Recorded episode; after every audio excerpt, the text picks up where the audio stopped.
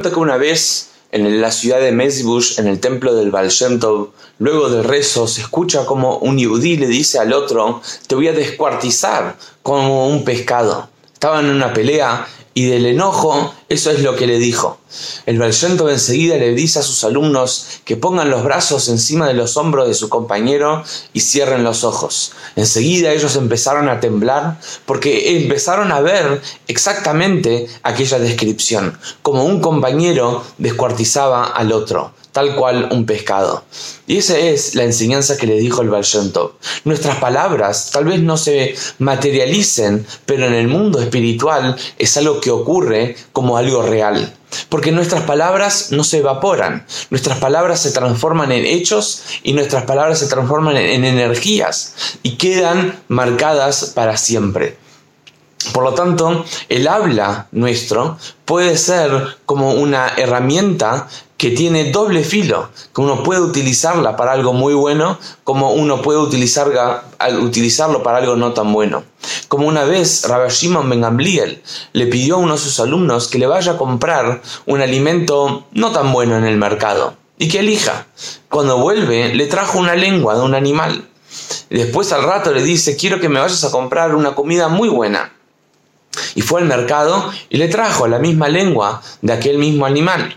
Y le dijo, este es el mensaje. La lengua uno puede transformarla para algo bueno como algo para algo no tan bueno.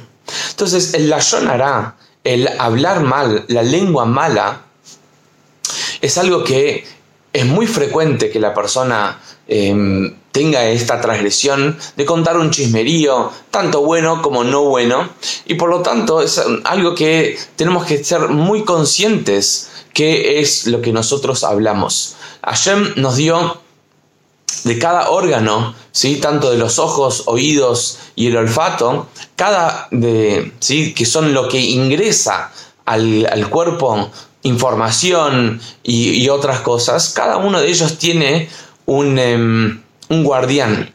En la, lengua Dios puso dos guardianes, que, es, que son los dientes y los labios, porque uno tiene que tener la fuerza de poder controlarse qué es lo que uno dice y tener la, el poder de pensar antes de hablar que eso es la manera ideal. Entonces cuando el pueblo judío llegó a la tierra de Israel, después de estar 40 años en el desierto, el pueblo judío fue dicho lo siguiente, aquellas personas que hablaban la Yonara, y esto causaba que la persona tenga tzarat. Tzarat es una lepra que venía del cielo, que venía del Shamaim, era algo que Hashem mandaba, por lo general de color blanco, y esto podía estar en muchas partes, empezando por la piel de la persona, como objetos o hasta en las paredes de las casas. ¿Qué pasaba? Una persona que tenía esta mancha debía acercarse a un Cohen, que era un sacerdote que estaba a cargo de esto y él podía determinar si esta mancha es la que eh, marcaba que estaba impuro o no. Si estaba impuro, debía permanecer en cuarentena, o sea, aislarse de la comunidad por siete días y a los siete días se veía. Si estaba eh, limpio, entonces podía reincorporarse. Si no, debía permanecer siete días más. Al finalizar de estos días, tenía que traer una ofrenda y sumergirse en la mikve, que ahora vamos a explicar por qué la mikve. Entonces, ¿por qué un Cohen? ¿Por qué no podía ser cualquier rabino? ¿O por qué no había expertos en colores eh, y en este tipo de manchas? Porque sabemos que el Cohen, eran, los Kohanim son personas de gesed, de bondad y de amor. Y acá la Torah nos está diciendo, para que una persona pueda determinar si la otra persona puede ir en cuarentena o no, puede, debe aislarse de la comunidad o no, debe ser hecho por medio de un Cohen, por medio de una persona que tiene amor, tiene compasión hacia la otra persona. Cuando nosotros vamos a reprochar a una persona, tenemos que ser conscientes qué es lo que vamos a causar.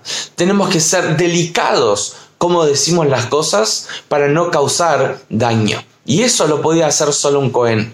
Por lo tanto, si en una ciudad había un gran rabino, que él sabía todo, pero había un Cohen que era una persona simple y no sabía tal vez las leyes. El rabino debía decirle al Cohen cuál era la sentencia, por así decir, de esta mancha. ¿Por qué? Porque el rabino no es Cohen, no necesariamente es Cohen. Y solo un Cohen puede determinar si esta persona debe aislarse, si con amor uno puede reprochar. ¿Qué mancha era la, la que estaba impura? Solo aquellas manchas que crecían. Las manchas que no crecían no eran señal de Hashem que la persona debía mejorar. ¿Qué significa? En general, esto es algo de la vida. En la vida nosotros tendemos a aspirar a más, a crecer.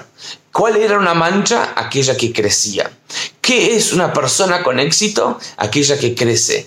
¿Qué es una persona conectada con Dios? Aquella que crece. En una relación lo mismo, y más en nuestra relación con Dios, que tenemos que estar siempre nutriéndola para poder sacar el mejor jugo de ello.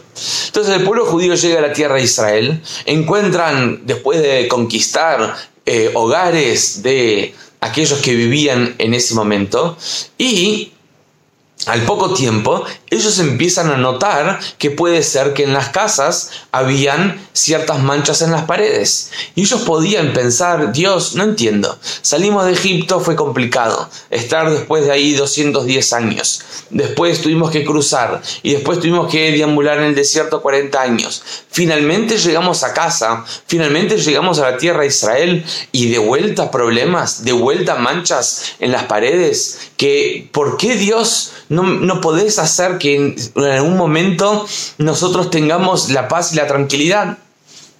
Y esto de hecho es una pregunta que muchos nos podemos hacer. Te levantaste a la mañana, te salió mal el café, fuiste a la calle, te perdiste el colectivo, llegaste a la facultad, llegaste tarde y, y una cosa tras otra cosa y uno decís, Dios, ¿por qué yo? ¿Por qué a mí? ¿Por qué de esta manera? Pero sabemos que estas manchas en las paredes no era solo una señal de lepra porque la persona debía mejorar su comportamiento, sino era una señal que detrás de esta pared había un, un tesoro, había joyas o diamantes que aquellos que vivían ahí antes habían escondido ahí adentro. Y este es un mensaje muy importante. Detrás de las limitaciones siempre hay un tesoro. Detrás de aquello que parece como momento de frustración y de angustia y un desafío, ahí es el momento donde uno tiene que transformarlo, romper esa limitación, romper esa barrera para encontrar aquel tesoro. La palabra humano en hebreo se dice Adam. Adam, si le cambiase el orden de las letras, es Meod. Meod significa grandioso, em, estupendo, excelente, porque a la persona cuando lo transformas un poco, cuando lo das vuelta un poco, de repente encuentra una belleza y una energía que era eh, algo escondido hasta ese momento. Entonces, la persona esta tenía que traer un corbán, tenía que cortarse el pelo y al final debía sumergirse en la mikve. Cuenta el Balshentov algo muy interesante cuando hablamos de contar algo, un chismerío sobre otra persona, dos puntos. Primero, cuando una persona cuenta algo negativo sobre alguien, está causando mal en tres personas quién lo cuenta, sobre quién se cuenta y quién está escuchando esto. Uno no puede decir solo hablar la sonará está mal, hablar mal de otro, sino también aquel que escucha también es partícipe. Y el Barcento dice que todas las cosas que nosotros vemos o escuchamos son una enseñanza para nuestro servicio a Por lo tanto, si una persona veía a otra veo a una persona con un defecto, eso es un espejo que nos está enseñando algo que nosotros tenemos que mejorar en ese aspecto. Cuando nosotros, cuando vos apuntás a alguien para señalar algo, hay tres dedos que están apuntándote a vos y solo uno que está apuntando hacia la otra persona. O sea, que hay más en vos que tenés que mejorar que en la otra persona. Y Dios te puso a aquella persona delante tuyo para que puedas mejorar ese mismo eh, defecto. todo el concepto de pureza, impureza, solemos pensar que es algo negativo. Algo impuro solemos pensar que es algo negativo. Y la verdad que no es que es considerar algo, algo negativo o algo eh, feo, simplemente algo impuro. ¿Qué significa algo impuro? Pureza es divinidad. Un lugar donde hay falta de pureza. Un lugar donde había pureza y ya no hay más pureza, eso es algo impuro. Por ejemplo, un cadáver es impuro. ¿Por qué? No porque es malo, no porque sea negativo, sino porque un cadáver es una persona que tenía un alma, tenía divinidad, tenía em, santidad y ese alma se apartó del cuerpo y eso causó que ahora quede un vacío, un lugar donde no hay más esa divinidad. Por eso una mujer que da a luz se queda impura. ¿Por qué? Porque esa vida que dio, esa divinidad que trajo, esa luz que trajo al mundo, dejó un vacío en la mujer y la mujer ahora tiene que purificarse. Así como una persona que, iba al, que va al cementerio tiene que purificarse o está en contacto con un cadáver. Entonces, esta es una de las mitzvot más importantes que tiene el pueblo judío. La pureza de la familia, la pureza del hogar, que es cuando la mujer, después de su periodo, va a la mikve y ahí es cuando puede resumir las relaciones íntimas con su, eh, con su esposo. De hecho, viviendo estos días de, de, pandemia, de cuarentena, vemos algo muy interesante. De todas las instituciones los templos, las escuelas, los comedores comunitarios, los clubes, no hay ninguno de ellos que esté abierto. Hay una sola institución judía abierta que son las mikves para las mujeres. ¿Por qué? Porque Am Israel depende en esto en su 100%. La pureza que trae la mujer al hogar, hogares judíos con pureza, esto es lo más importante que necesita el pueblo judío. Y esto es también el secreto para relaciones sanas y duraderas. Vimos a lo largo de toda la historia, empezando por Masada, cuando uno va a Israel, uno ve ahí templos, uno ve ahí mikves, porque el pueblo judío puede estar en momentos muy críticos y difíciles, pero no puede faltar una mikve. Lo mismo en Rusia o en lugares donde el pueblo judío estaba en peligro de vida, no solo de construir una mikve, no solo de eh, mantener una mikve, sino de ir a la mikve. Y mujeres a lo largo de toda la historia no solo se esforzaron em, espiritualmente de tomar una decisión de ir a la mikve, sino más se, eh, se esforzaron para viajar centenas de kilómetros y tal vez tener que entrar a una mikve fría y esa es la belleza de Am Israel. Cuando entendemos que el ciclo es una señal de renovación y por eso tenemos, tienen que entrar, tenemos que entrar a la mikve para purificar. Porque la mikve que es agua natural, donde la persona entra todo el cuerpo en esta agua natural, es como un sentido de renovación. En esta para allá también nos cuenta sobre la mitzvah del Brit Milá. Brit Milá se hace al octavo día. Y preguntan los sabios, ¿por qué Dios no creó al ser humano ya con el Brit Milá hecho? Y nos iba a ahorrar mucho.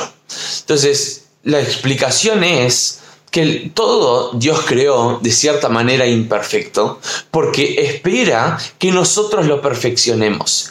Esa es nuestra misión. Dios creó materia y nosotros transformamos materia en espíritu. Nosotros tenemos que perfeccionar el mundo y por así decir divinizar el mundo.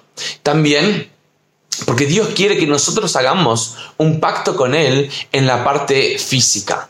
Y este pacto se hace al octavo día. Sabemos que todo lo que tiene que ver con la naturaleza, con lo racional, tiene que ver con el número 7. Por ejemplo, los siete días de la semana, la Kabbalah explica que hay siete emociones. En cambio, el número 8 representa algo que está por encima de la razón, por encima de lo natural. Am Israel generó una relación con Dios Dios generó una relación con Am Israel, con el pueblo judío, de una manera suprarracional, más allá de la razón, más allá del entendimiento. Y esto es algo que vemos muy claro. Por 3.332 años hubo muchos momentos en la historia que el pueblo judío tenía que abandonar a Dios. Hubo muchos momentos en la historia que por algún motivo Dios tenía que abandonar al pueblo judío, pero ninguno de eso ocurrió. Porque nuestra relación con Dios es esencial, es suprarracional, no depende de algo. Todo amor o toda relación que depende de algo, una vez que deja de existir ese algo, esa, ese motivo, automáticamente deja de existir la deja de existir la relación. Por lo tanto, nosotros viviendo este, esta esta pandemia, viviendo en esta época antes de la venida de Mashiach, tenemos que refortalecernos y tomar esas decisiones de romper esas limitaciones, de dejar fluir el kasher, el Shabbat, el estudio de Torah, el resto de las mitzvot para poder desarrollar lo mejor de nosotros, traer divinidad al mundo y todo el mundo se llene de esa divinidad que tanto estamos esperando hace 5.780 años. Quiera Dios que pronto podamos estar viviendo y compartiendo solo buenas noticias en la tierra de Israel con Mashiach ya. Shabbat Shalom.